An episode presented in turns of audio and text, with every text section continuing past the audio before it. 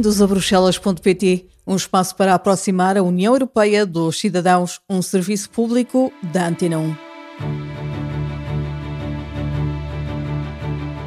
No episódio de hoje vamos falar sobre o orçamento europeu. Na próxima semana analisaremos as despesas do orçamento, mas hoje vamos conhecer as receitas, ou seja, os recursos deste orçamento comunitário. É uma espécie de documento onde de um lado temos quais são as despesas que se pretende fazer e do outro lado de onde é que vêm os recursos para fazer essas despesas. Portanto, é uma listagem de um lado dos programas que queremos realizar e do outro lado de onde é que vêm os recursos para realizar esses, esses programas. As verbas para o orçamento europeu chegam dos chamados recursos próprios da União Europeia, a começar pelos direitos ligados à política comercial comum da União. Quando os países da União Europeia importam bens de fora da União Europeia e esses bens são sujeitos a impostos, as chamadas tarifas, eh, esse dinheiro das tarifas, embora seja recolhido pelo país que está a importar, imaginemos Portugal, é dinheiro que é próprio do orçamento da União Europeia, todo ele. Também a receita da União Europeia é uma pequena parte do IVA cobrado em cada país. Recentemente apareceu um recurso de pequena dimensão que está relacionado com o uso de plásticos não reciclados em cada país, mas a maior parte das verbas vem de cada Estado-membro. Contribuições dos Estados-membros a partir do seu produto interno bruto ou do seu rendimento per capita. Mas de facto, o orçamento da União Europeia continua ainda hoje extremamente dependente do que são estas contribuições dos Estados-membros. A União Europeia analisa há algum tempo a possibilidade de criar novos recursos próprios da União Europeia, nomeadamente o chamado ajustamento de carbono nas fronteiras. A ideia é a União Europeia tem eh, uma legislação muito restritiva e bem nos domínios de, ambientais, nomeadamente da produção. Isso faz com que acabe por ficar prejudicada quando eh, nos mercados internacionais eh, concorre com produção que vem de países que têm estándares muito mais, muito mais baixos. Portanto, a ideia será que ao importar desses países haja como que uma espécie de taxa que os produtos vão pagar por terem eh, menos exigências ao nível da produção e das emissões de carbono.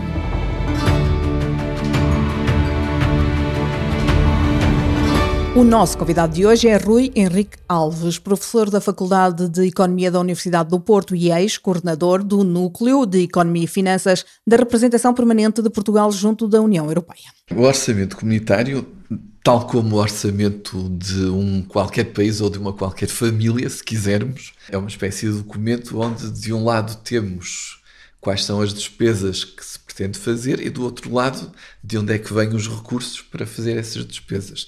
Portanto, é uma listagem, de um lado, dos programas que queremos realizar e, do outro lado, de onde é que vêm os recursos para realizar esses, esses programas. Sendo que ele é pensado a longo prazo. Sendo que ele é pensado a longo prazo.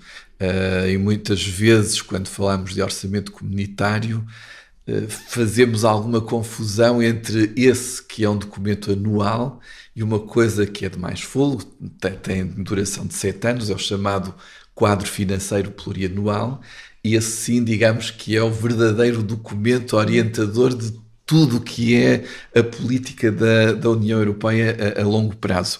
Esse quadro financeiro plurianual é negociado mais ou menos de 7 em 7 anos, começa a negociar-se normalmente dois a três anos antes do, do seu início, é sempre uma negociação muito complicada, porque é lá de facto que ficam o que é que se vai fazer e de onde é que vem o, o dinheiro. dinheiro ao longo de cada um dos sete anos e para ser aprovada é preciso que todos os países estejam de acordo, o que é uma coisa normalmente muito complicada, até porque no fim todos têm que sair da negociação a dizer que ganharam alguma coisa. Tem que ser aprovado por todos os países e pelo Parlamento Europeu. Tem depois de ir também ao Parlamento Europeu e o Parlamento Europeu tem de, tem de consentir que, que aquilo também está bem. Mas realmente a grande negociação e o problema principal está no, no Conselho Europeu. O orçamento comunitário normalmente é mais fácil de aprovar, uh, embora haja sempre um drama, mais ou menos estamos a, aproximar-nos dessa altura, costuma ser em meados de novembro, porque o orçamento tem um, um esquema mais ou menos assim, para as pessoas perceberem. A, a Comissão faz uma proposta baseada nesse tal quadro financeiro plurianual e em função do que vão sendo a evolução de, das, das condições. Uh, essa proposta é analisada pelos Estados-membros no Conselho, é analisada pelos deputados europeus no, no, Parlamento Europeu. Cada um dos lados normalmente acha mal alguma coisa e propõe uhum. alterações. Uh, normalmente o Conselho para gastar menos, o Parlamento para gastar mais, e depois há alguns ali em, em novembro tem de se encontrar para uma noite quase trágica, de, que vai às vezes a noite toda, eh, para chegarem a um consenso sobre quais são as receitas e quais são, uh, as, sobretudo, as despesas para o ano que vem a seguir. Já dissemos quem é que aprova o orçamento, de onde é que vem o dinheiro? O dinheiro basicamente vem de um sistema que se chama Sistema de Recursos Próprios da União Europeia. Eh, eu diria recursos próprios, se pensarmos num de nós, recursos próprios é aquilo que é nosso. Uhum. Ora bom, o que é que, de onde é que vem o dinheiro da, da, da União Europeia? Basicamente vem de um conjunto de recursos que de facto são próprios, que são os chamados uh, direitos tradicionais uh, ligados com a política comercial comum da União Europeia. O que é que eu quero dizer com isto? Quando os países da União Europeia importam bens de fora da União Europeia uhum. e esses bens são sujeitos a impostos, as chamadas tarifas, uh, esse dinheiro de, das tarifas, embora seja recolhido pelo país que está a importar, imaginemos uhum. Portugal, é dinheiro que é próprio do orçamento todo. da União Europeia, todo ele. Uhum. Julgo que há umas pequenas taxas para. Podem ficar para os países. Para os países, mas enfim, em teoria todo o dinheiro é para o orçamento da, da União Europeia. Depois há, um, há, ainda um outro recurso que é o chamado recurso IVA, que é um recurso hum, calculado de uma forma mais ou menos estatística, mas se quisermos de uma forma perceptível para as pessoas, significaria uma pequena parte do IVA que é cobrado em cada país é considerado como receita não do país, mas da União Europeia. Portanto, uma vez mais, cobrado no país, mas é receita do orçamento da União Europeia. Mais recentemente apareceu um novo recurso, cuja dimensão é relativamente pequena, que é um outro recurso estatístico em que cada país entrega uma parte relacionada com o consumo de plásticos não reciclados. Uhum. E, portanto, estes são os recursos próprios e depois há um outro que, embora seja chamado de recurso próprio, eu esse confesso que me custa chamar-lhe recurso próprio. De que é que nós estamos a falar? Uh, aqui vale a pena recordar uma coisa em que o orçamento da União Europeia é muito diferente dos orçamentos de cada país cada ou do orçamento de cada família. Uh, por exemplo, numa família, se eu em determinado ano precisar de fazer despesas que vão acima do, dos meus rendimentos, tenho, por exemplo, a hipótese de me tentar endividar. O mesmo acontece com o orçamento português, por exemplo. No caso da União Europeia, isso não é possível. Há uma regra que diz que o orçamento tem de estar equilibrado. Nós definimos o conjunto das despesas e depois temos de encontrar recursos que batam exatamente iguais a esse montante das despesas. Como é que isso se faz? Portanto, primeiro definem-se as despesas, imaginemos as despesas são X, Sim. vamos aos recursos, aqueles de que eu falei, imaginemos dá Y, uhum. e portanto é preciso encontrar onde é que está o resto, o X menos Y, que normalmente é a maior parte, Sim, eh, claro. para aí dois terços pelo menos estamos a falar disto. De onde é que vem isto? Contribuições dos Estados-membros a partir do seu produto interno bruto, ou do seu rendimento per capita. Ou seja, nem todos dão o mesmo dinheiro, é nem de acordo com as possibilidades medidas pelo produto interno Exato, bruto. Exatamente. Mas de qualquer modo, quando eu digo chamar a isto um recurso próprio, Sim. enfim, é, é um recurso próprio na medida em que legalmente está definido que tem de ser assim. Mas de facto, o orçamento da União Europeia continua ainda hoje extremamente dependente do que são estas contribuições dos Estados-membros. E se não chegar? Eh, tem de chegar. Porque, tem que haver negociações de forma a que chegue. No limite, este recurso de que estamos a falar faz chegar. Exato. Porque ele é calculado de maneira a que as receitas cubram exatamente as despesas. Aliás, porque era uma coisa que, que vale a pena também ter presente, o orçamento da União Europeia, uh, apesar de para qualquer um de nós o valor que eu vou dizer é uma brutalidade, mas o orçamento da União Europeia anualmente estamos a falar de mais ou menos 1% do PIB da União Europeia. Se nós pensarmos, quando às vezes nos queremos equiparar a outros grandes, pensar por exemplo nos Estados Unidos, bom, o orçamento federal dos Estados Unidos são 20, 30% do PIB dos Estados Unidos. Só isso já dá uma ideia de eh, quando nós nos queixamos, a União Europeia faz ou não faz ou deixa de fazer, não tem muitos meios para isso. Há uma questão que se me levantou quando falámos aqui do IVA, porque se, se, cada país tem que entregar uma parte do IVA à União Europeia, se o país decidir mexer no IVA, tem que ter autorização da Comissão Europeia? Porque no fundo vai cortar, se decidir baixar o IVA, vai cortar um valor do que tem que dar. Normalmente uh, há, uma faixa de, de, de, valores em que o país pode decidir uhum. e há depois algumas áreas onde para fazer alguma coisa, eu recordo-me que não vai há muito tempo, o, em Portugal pretendeu-se descer o, o IVA, julgo sobre a eletricidade, uhum.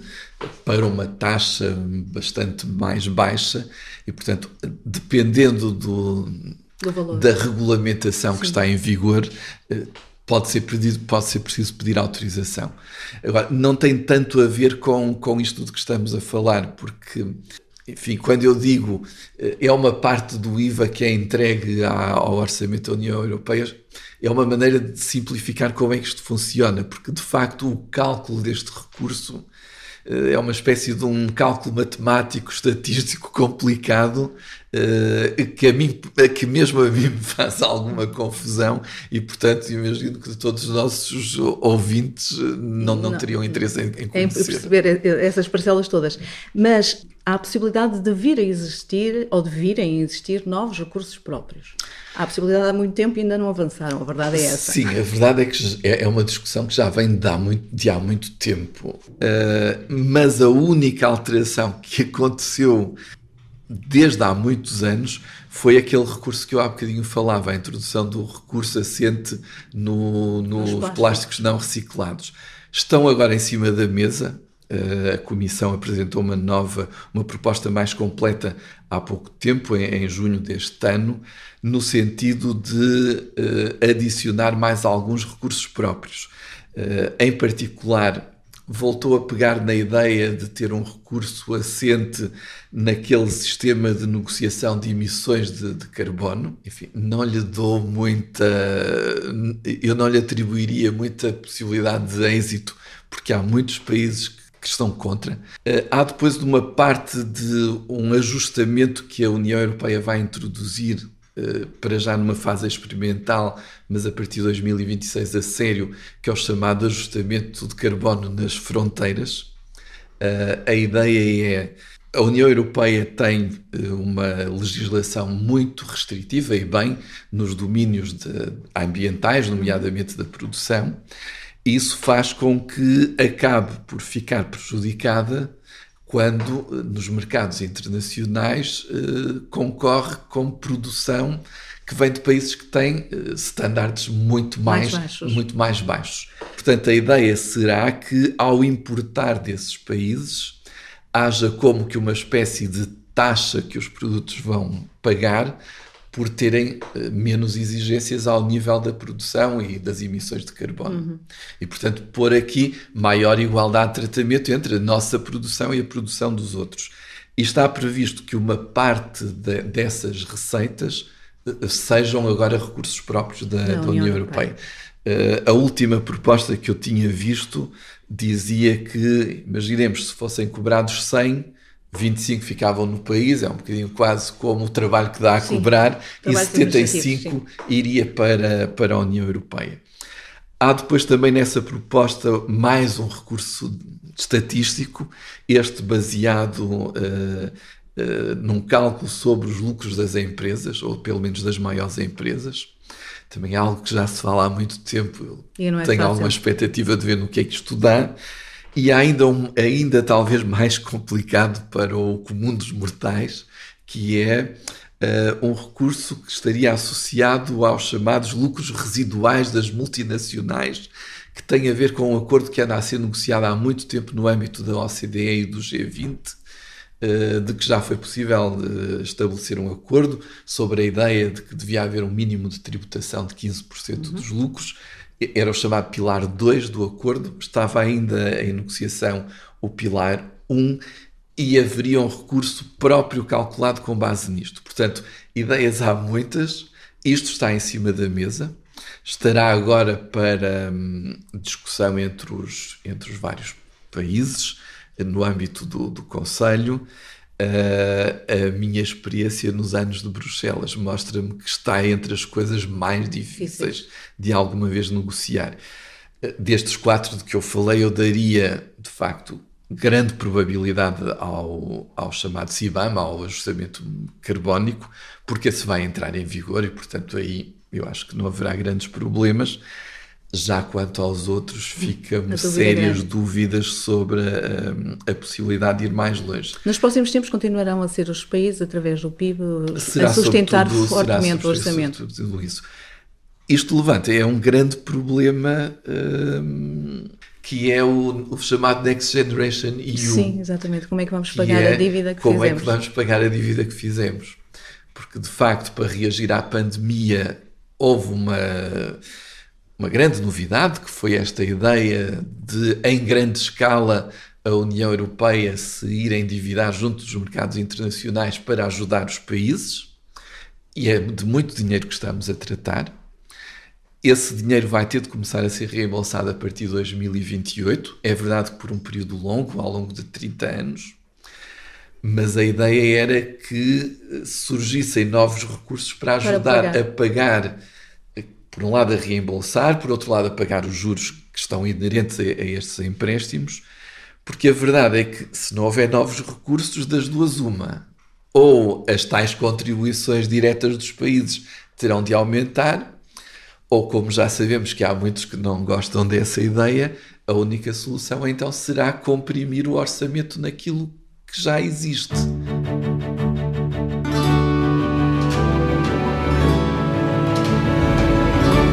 No espaço de hoje ficamos a saber como se estrutura o orçamento da União Europeia.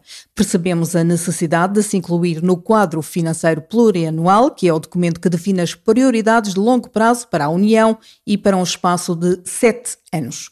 O orçamento deve ser apresentado pela Comissão e aprovado pelo Conselho e pelo Parlamento.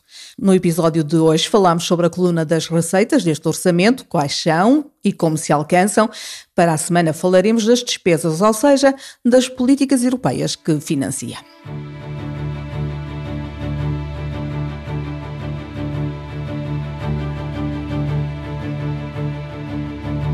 Tempo agora para falarmos sobre o que de mais importante se discutiu, analisou e aprovou esta semana na União Europeia.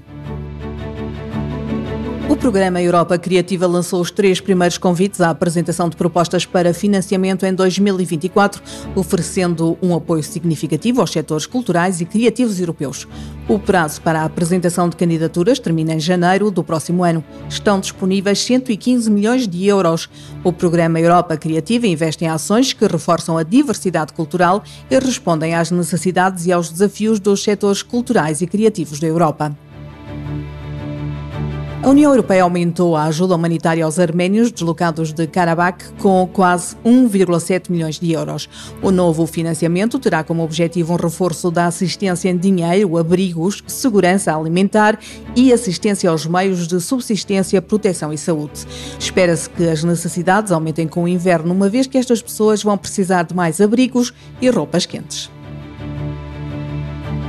Comissão saúda o acordo alcançado pelos líderes do G7 sobre inteligência artificial e sobre um código de conduta voluntário para os criadores de inteligência artificial. Estes documentos vão juntar-se às regras juridicamente vinculativas que os colegisladores da União Europeia estão atualmente a finalizar ao abrigo da lei da União Europeia sobre inteligência artificial. Três eurodeputados da Comissão de Desenvolvimento Regional reuniram-se com representantes ucranianos em Kiev para discutir a reconstrução da Ucrânia no pós-guerra e a adesão do país à União Europeia. Na reunião ficou claro que será necessária ajuda financeira mais orientada e uma cooperação mais estreita com as regiões da Ucrânia para ajudar à reconstrução do país depois da agressão da Rússia. Os eurodeputados discutiram ainda como apoiar a cooperação entre os dois parlamentos em projetos existentes e futuros no contexto da reconstrução do e reforçaram a necessidade de a Ucrânia intensificar a luta contra a corrupção. No Dia Internacional para acabar com a impunidade dos crimes contra os jornalistas, que se celebra a 2 de novembro, a Comissão Europeia elogiou o papel essencial desempenhado pelos jornalistas e trabalhadores dos meios de comunicação social na luta pela verdade e pelos direitos humanos. No documento pode ler-se que os jornalistas contribuem para combater a desinformação e o discurso de ódio e para manter o controlo e o equilíbrio dos governos e das instituições públicas. A União Europeia condena firmemente os assassinatos, os ataques físicos, as detenções arbitrárias, a intimidação, o assédio e a vigilância online e offline que os jornalistas por vezes enfrentam no exercício da profissão. Bruxelas apela à criação de quadros nacionais para a segurança dos jornalistas que incluam elementos de sensibilização, prevenção, proteção e ação penal, com atenção especial para as mulheres jornalistas e aqueles que pertencem a grupos minoritários. A Comissão autorizou a vacina contra a Covid-19 adaptada, desenvolvida pela Novavax. Este é mais um passo importante no combate à doença e esta é a primeira vacina adaptada à base de proteínas autorizada para este outono e inverno.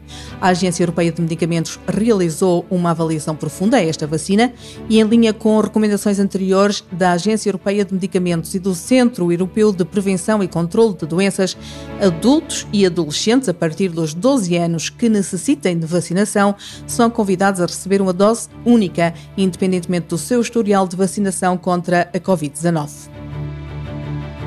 O grupo de trabalho da União Europeia e dos Estados Unidos sobre segurança energética reuniu-se para discutir a diversificação das fontes de abastecimento de gás natural na Europa.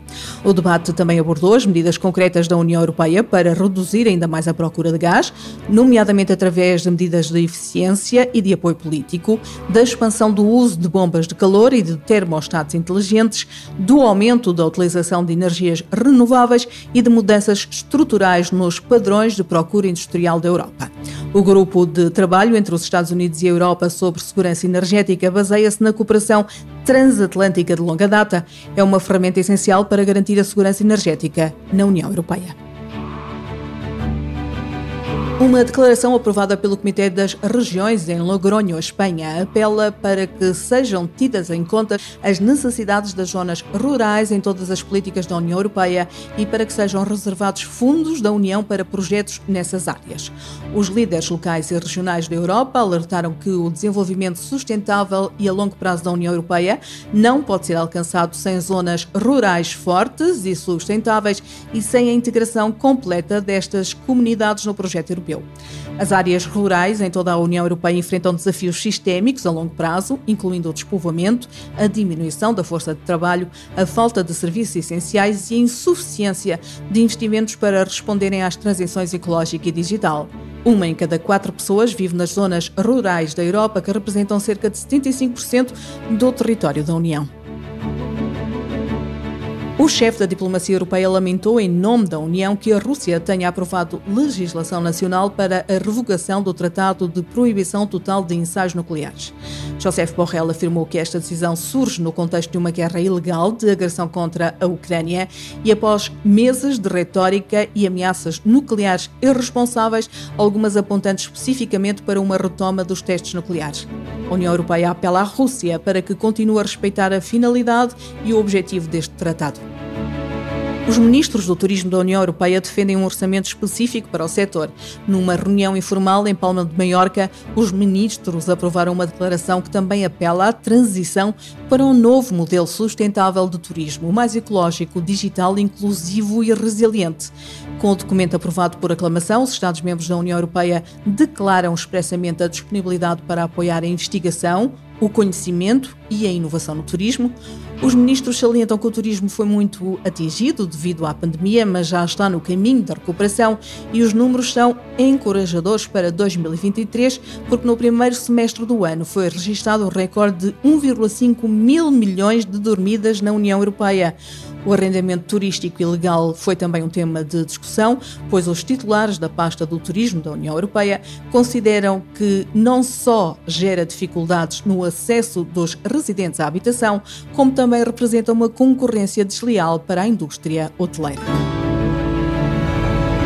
Chegamos assim ao fim do episódio desta semana.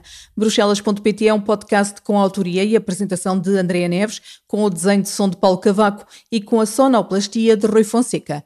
Temos encontro marcado na próxima semana para continuar a aproximar a União Europeia dos cidadãos.